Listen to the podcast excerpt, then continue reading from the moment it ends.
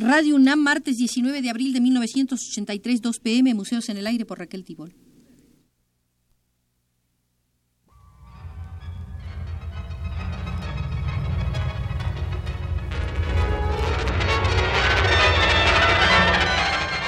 Museos en el Aire.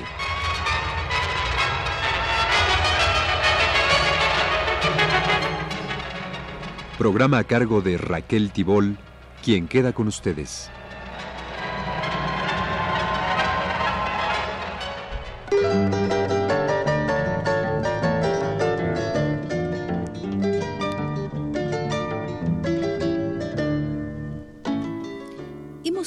Primera visita al Museo del Estridentismo bajo la conducción de Germán Listar Subide y ahora nos toca una segunda visita con el mismo guía, militante de primera fila en ese movimiento vanguardista mexicano. Ya los estridentistas han salido de la Ciudad de México y se han instalado en Jalapa. Su estallante presencia convertiría a la capital del estado de Veracruz en la única y fugaz estridentópolis. Y eso pudo ocurrir porque el gobernador era el general progresista Heriberto Jara. El general Jara comprendió que en la protesta lírica y la actitud combativa contra lo apolillado y lo falaz se daba una actitud de violenta repulsa a todo lo inútil, lo ruin, lo parasitario o mendaz.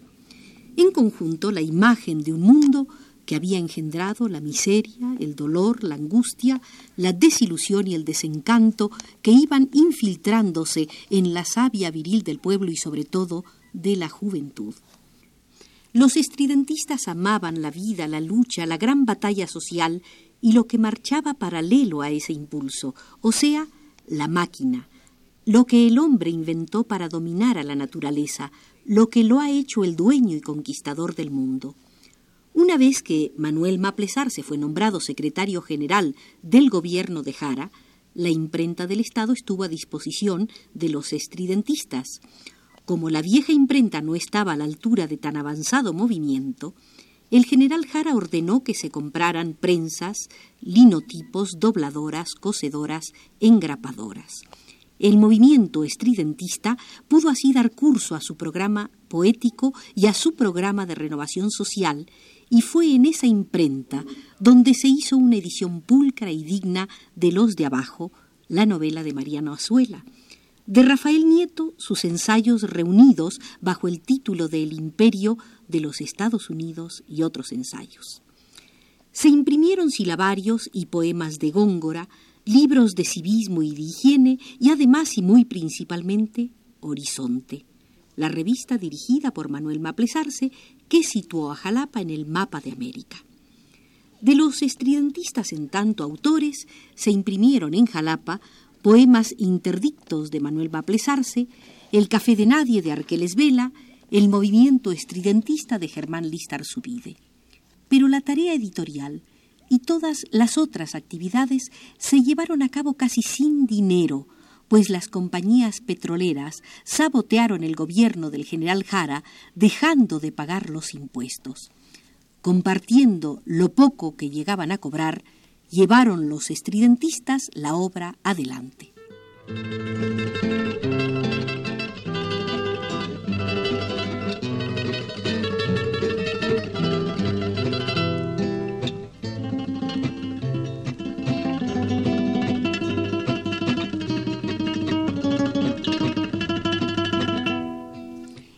Estridentista de Jalapa estuvo integrado por Maples Arce, Salvador Gallardo, Miguel Aguillón Guzmán, Leopoldo Méndez, Ramón Alba de la Canal, Germán Cueto, Enrique Barreiro Tablada, el doctor Ignacio Millán, entonces médico en el puerto de Veracruz, y que en muchas ocasiones se convirtió en mecenas del grupo.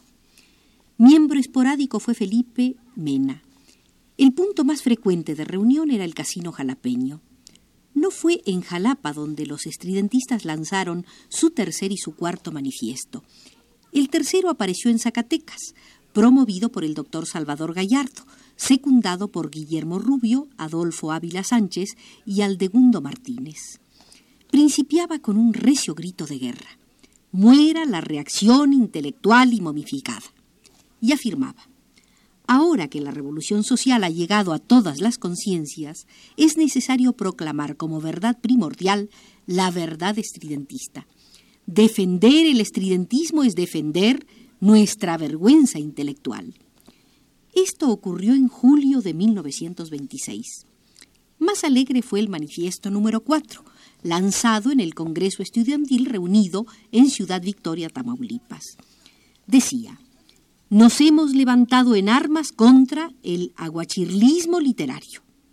El tercer Congreso Nacional de Estudiantes exige a la H Asamblea un voto de simpatía y de adhesión al movimiento estético revolucionario de México, formado por Diego María Rivera, Manuel Maples Arce, David Alfaro Siqueiros, Jean Charlotte, José Juan Tablada, Fermín Revueltas, Germán Listar Subide, Rafael López, Arqueles Vela, Carlos Chávez, Ramón Alba de la Canal, Salvador Gallardo, Manuel Rodríguez Lozano, José Clemente Orozco, etcétera, etcétera.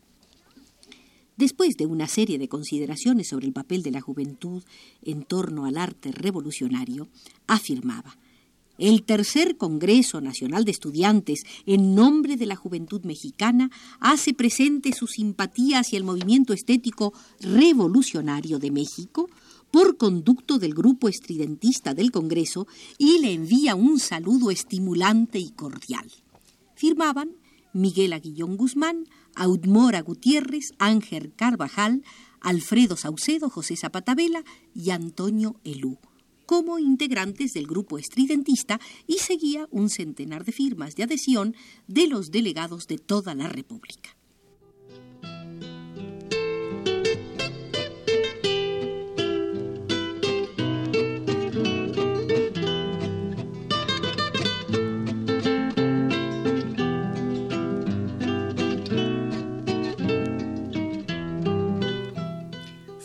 Ciudad Victoria donde se lanzó la revista Irradiador. Debido a la presencia estridentista en el Congreso de Estudiantes, el movimiento tuvo una irradiación por muchas partes del país y del extranjero.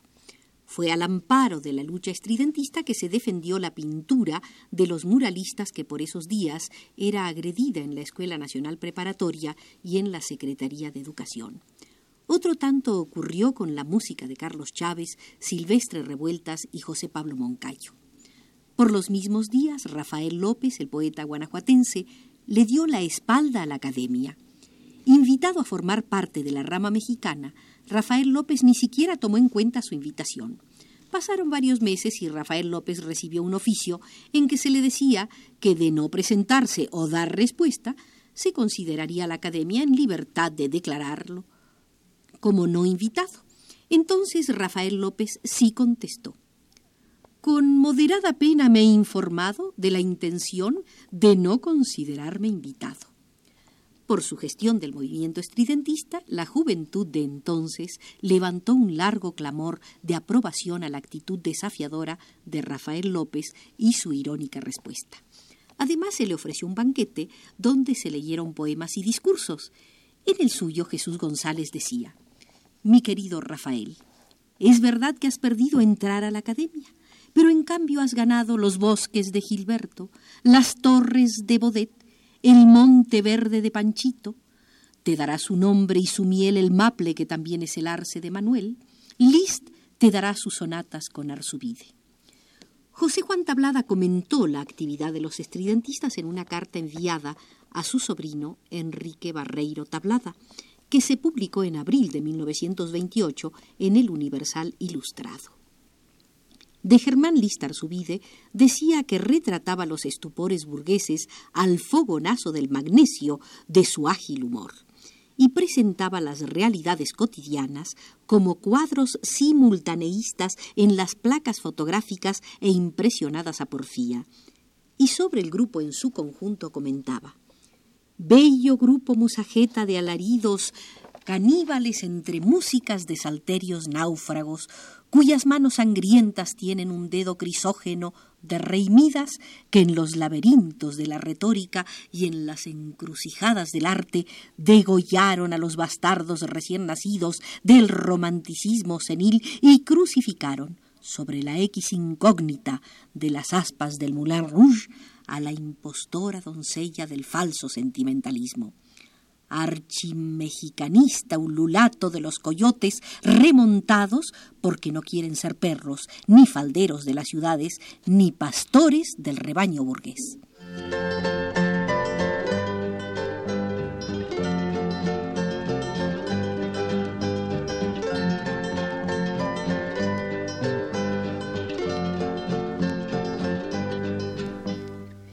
Agregaba en su carta José Juan Tabala sobre los estridentistas.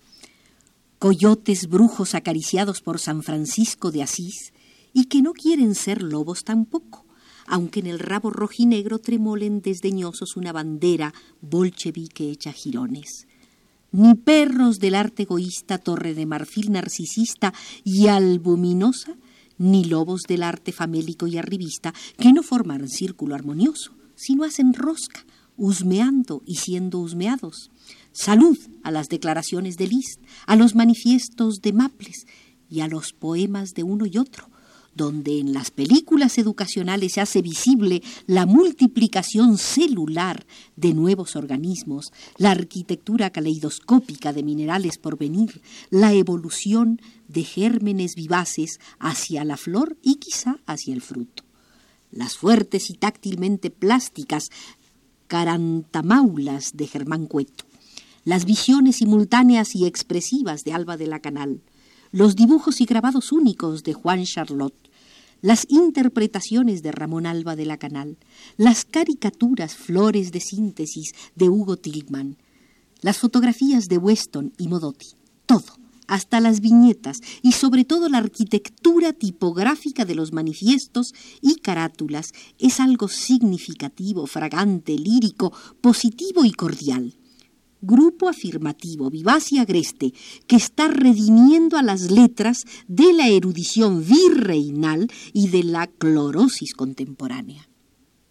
Así expresó su entusiasmo por el estridentismo José Juan Tablada en abril de 1928.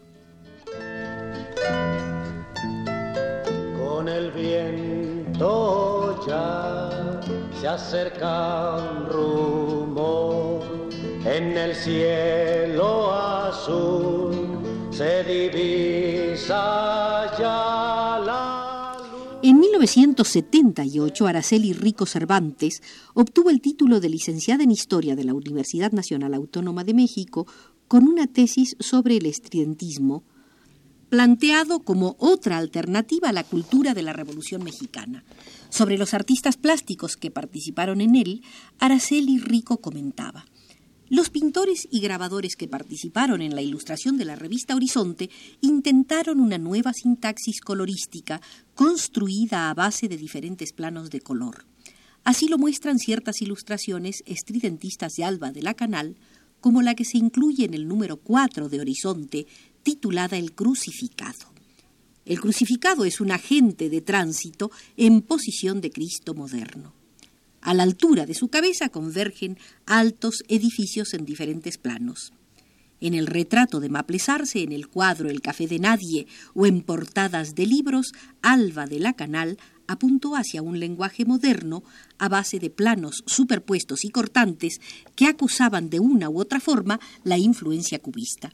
Lo mismo puede aplicarse para las portadas cubistas a color realizadas para Horizonte por el excelente grabador Leopoldo Méndez, que fueron igualmente significativas en el proceso global del estridentismo.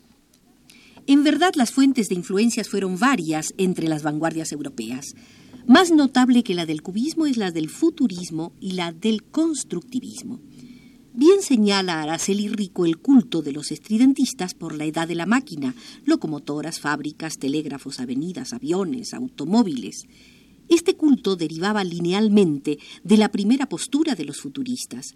Se observa en los cuadros estridentistas cierto dinamismo logrado a través de planos, lo cual recuerda el sistema de la interpenetración para la dinámica ejercida por los futuristas.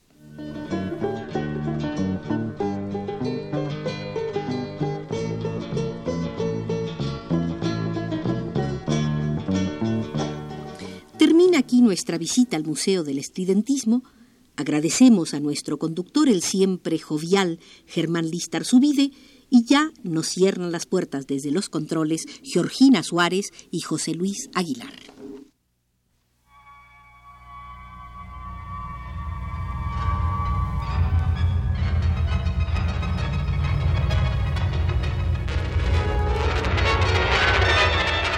Este fue Museos en el Aire.